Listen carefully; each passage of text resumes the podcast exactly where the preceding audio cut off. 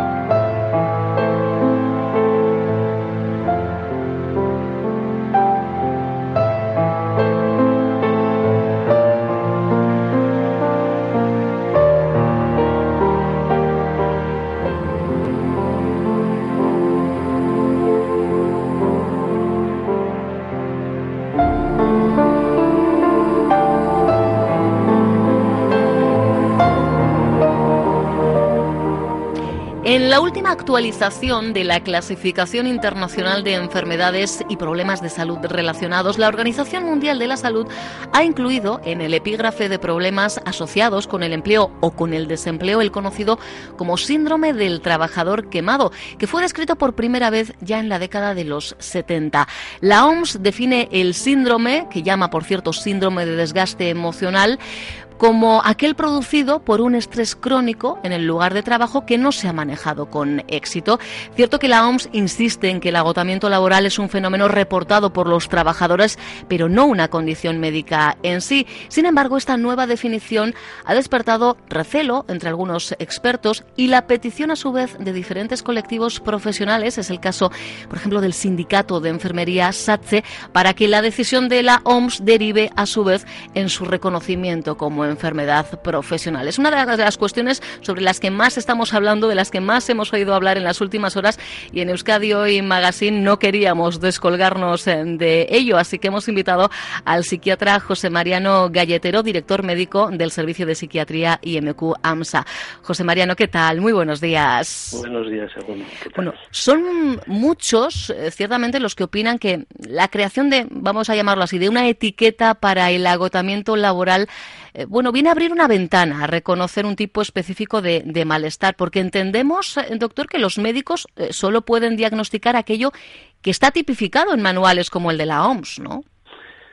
Sí, en principio en las, en las entidades, en las organizaciones que clasifican estos trastornos y, y para derivar a incapacidades, bajas laborales, etcétera, etcétera, tienen que estar ya codificadas, incluidas, y bueno, el que el, el síndrome del quemado, el burnout, esté eh, inscrito en, eh, en, la CIE 10, en la última clasificación de la OMS, pues da cierta fuerza, que es un elemento que existe, que está ahí y que genera incapacidades, genera limitaciones, genera sufrimiento y que hay que, que hay que abordar de alguna manera. O sea, no es un capricho de, de, unos u otros o que tenga que ver solamente con la personalidad del, del, trabajador o del empleado, sino que realmente hay profesiones realmente duras y, y que generan este tipo de cuadros y hay que, hay que cuidar a, al trabajador, hay que cuidar al que desarrolla esas profesiones.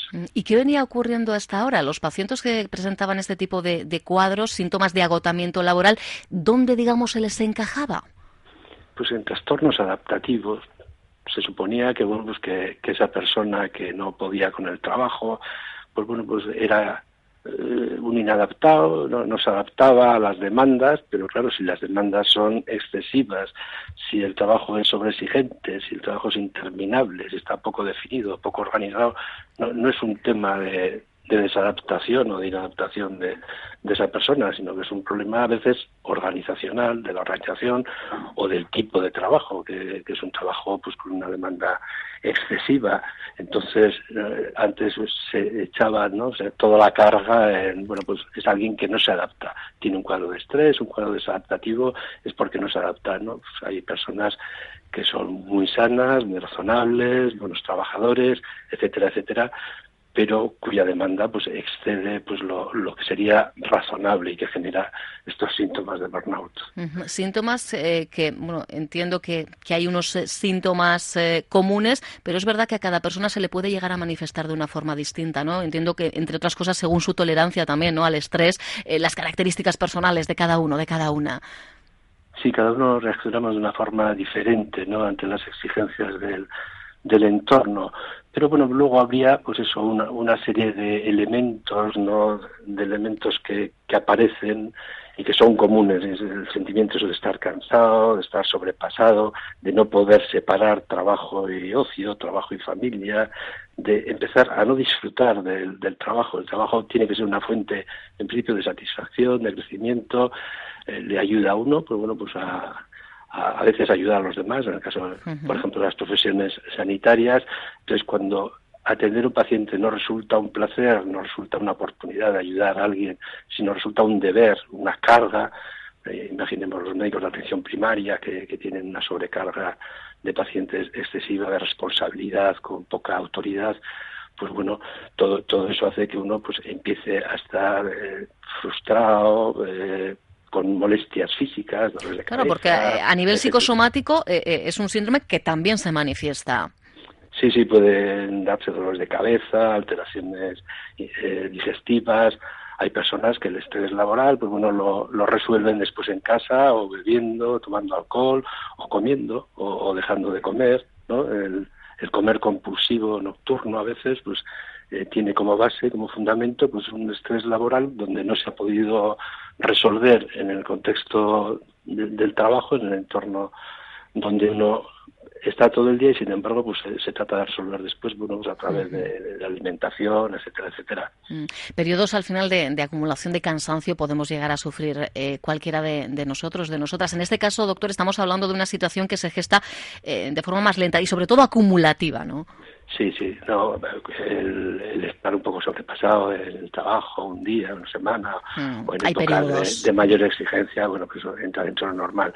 Esto ya tiene unas características crónicas, son años donde, bueno, la exigencia, ya digo, es excesiva, el trabajo, pues bueno, está muy mal organizado, sin horarios, eh, pues, trabajos interminables, donde hay pues, poca relación o poca comunicación en, la empresa y donde el trabajador no, no, no tiene opción ¿no? a descargar la, la, ansiedad, a poder comunicar los problemas y donde, bueno, ya digo que al final no hay una separación entre la vida profesional y social, el trabajo lo, lo ocupa, todo, lo ocupa todo, y, pero más como problema que como elemento de que uno puede hablar del trabajo, como puede hablar de tantas cosas pero donde ya solamente el trabajo está en el centro de, de toda la vida, ¿verdad?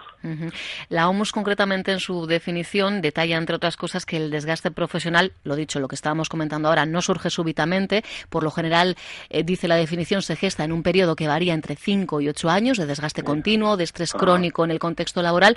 Y esto es importante porque tira por tierra lo que decíamos eh, al principio, que suele afectar más a las personas muy comprometidas con su trabajo. Nada que, de que sean personas sin capacidades, sin capacidad, por ejemplo, de adaptación no, precisamente son personas que se toman muy en serio eh, su trabajo, doctor. De, hecho, hay algunas, algunas profesiones, como son, como he comentado antes, la, en sanidad, en enfermería, pues es, un grupo de, de, alto riesgo, pues son muchas horas en hospitales, en, eh, frente a la enfermedad, frente a la muerte, frente a muchas angustias familiares, etcétera, etcétera, frente a muchas demandas, en educación también. Es, es un elemento relativamente común, a veces que tienen que trabajar con adolescentes, bueno, pues a veces poco motivados para, para el estudio, en ONGs, donde bueno, pues hay una implicación también, suelen ser eh, trabajos con cierto tinte vocacional. ¿no? Sí, profesiones más asistenciales de servicios, ¿no? Y donde esa, ese deseo de ayuda, eh, ese deseo de ayuda inicial,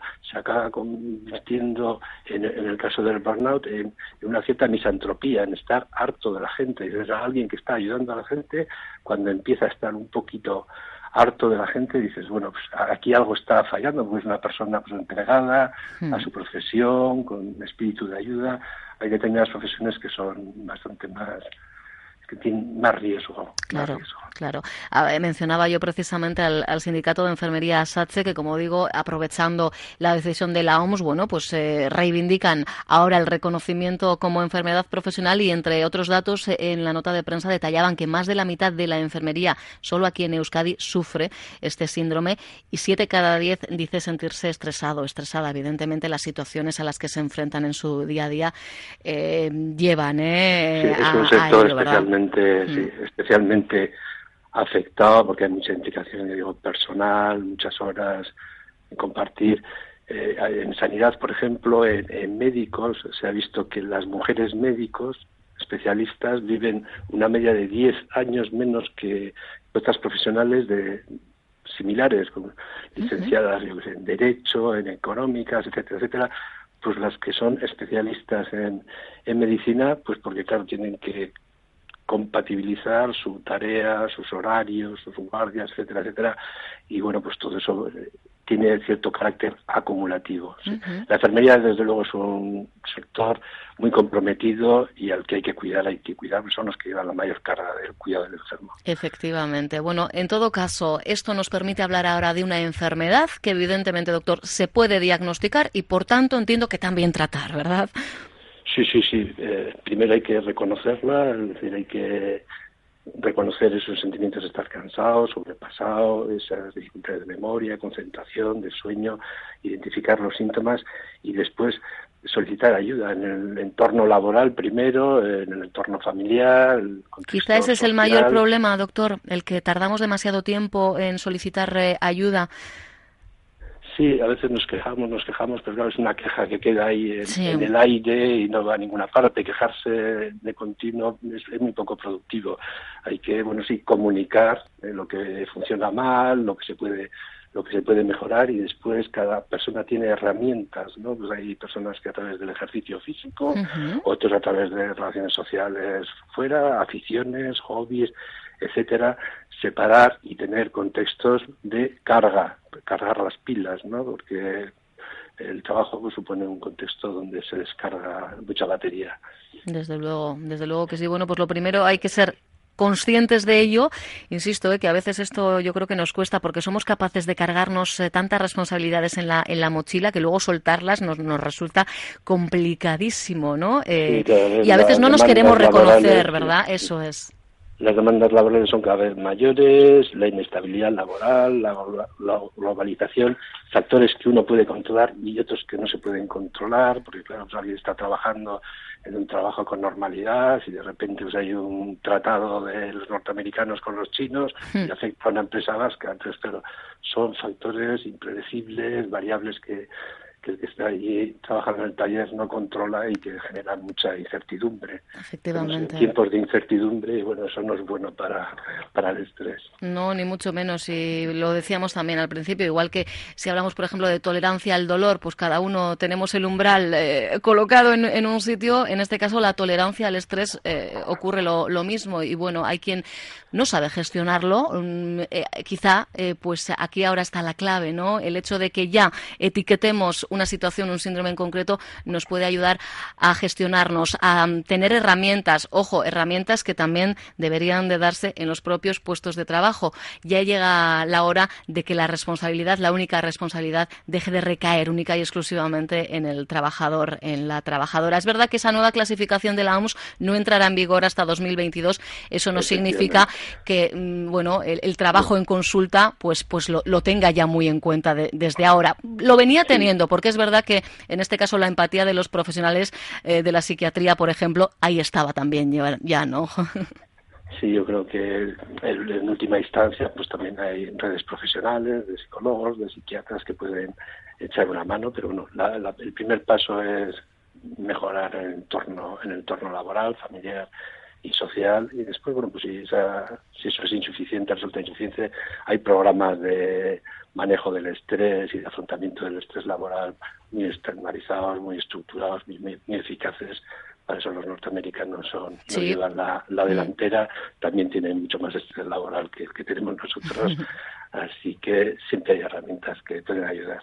Bueno, pues tenedlo en cuenta, ¿eh? Son eh, tres las características básicas que ha subrayado la OMS, sentimientos de falta de energía o agotamiento, aumento de la distancia mental con respecto al trabajo, sentimientos negativos o cínicos con respecto al trabajo, eficacia profesional reducida, este tipo de, cuestiones ya derivadas después también, como decíamos, ¿eh? a otros eh, síntomas, a otras manifestaciones a nivel psicosomático. No lo dejéis correr, ¿vale? A todos nos puede pasar en un momento dado y pedir ayuda, desde luego, no solo es lícito, es que es lo que debemos hacer, pedir ayuda y no entrar en, unas dinámicas pues que, hagan que ese efecto acumulativo nos lleve eh, ya no solo a esa afectación emocional y psicológica, sino, insisto, eh, a esas consecuencias eh, físicas que pueden llegar a ser tremendas. José Mariano Galletero, psiquiatra, director médico del Servicio de Psiquiatría IMQ AMSA, gracias por, por este ratito y por poner luz, lo dicho, a uno de los temas, sin duda, de los titulares de esta semana. Nos escuchamos en cualquier otro momento. Muchísimas gracias a vosotros. Gracias.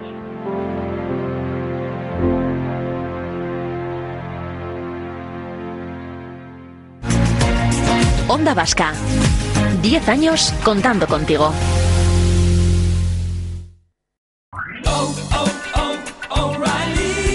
¿Necesitas ayuda? En O'Reilly Auto Parts te ayudamos. ¿Necesitas algún consejo? Te aconsejamos. Nuestros profesionales en autopartes están siempre disponibles para ayudarte a encontrar lo que necesites. Excelente servicio al cliente es solo una de las ventajas que ofrece O'Reilly Auto Parts. Los profesionales en autopartes. Oh, oh, oh,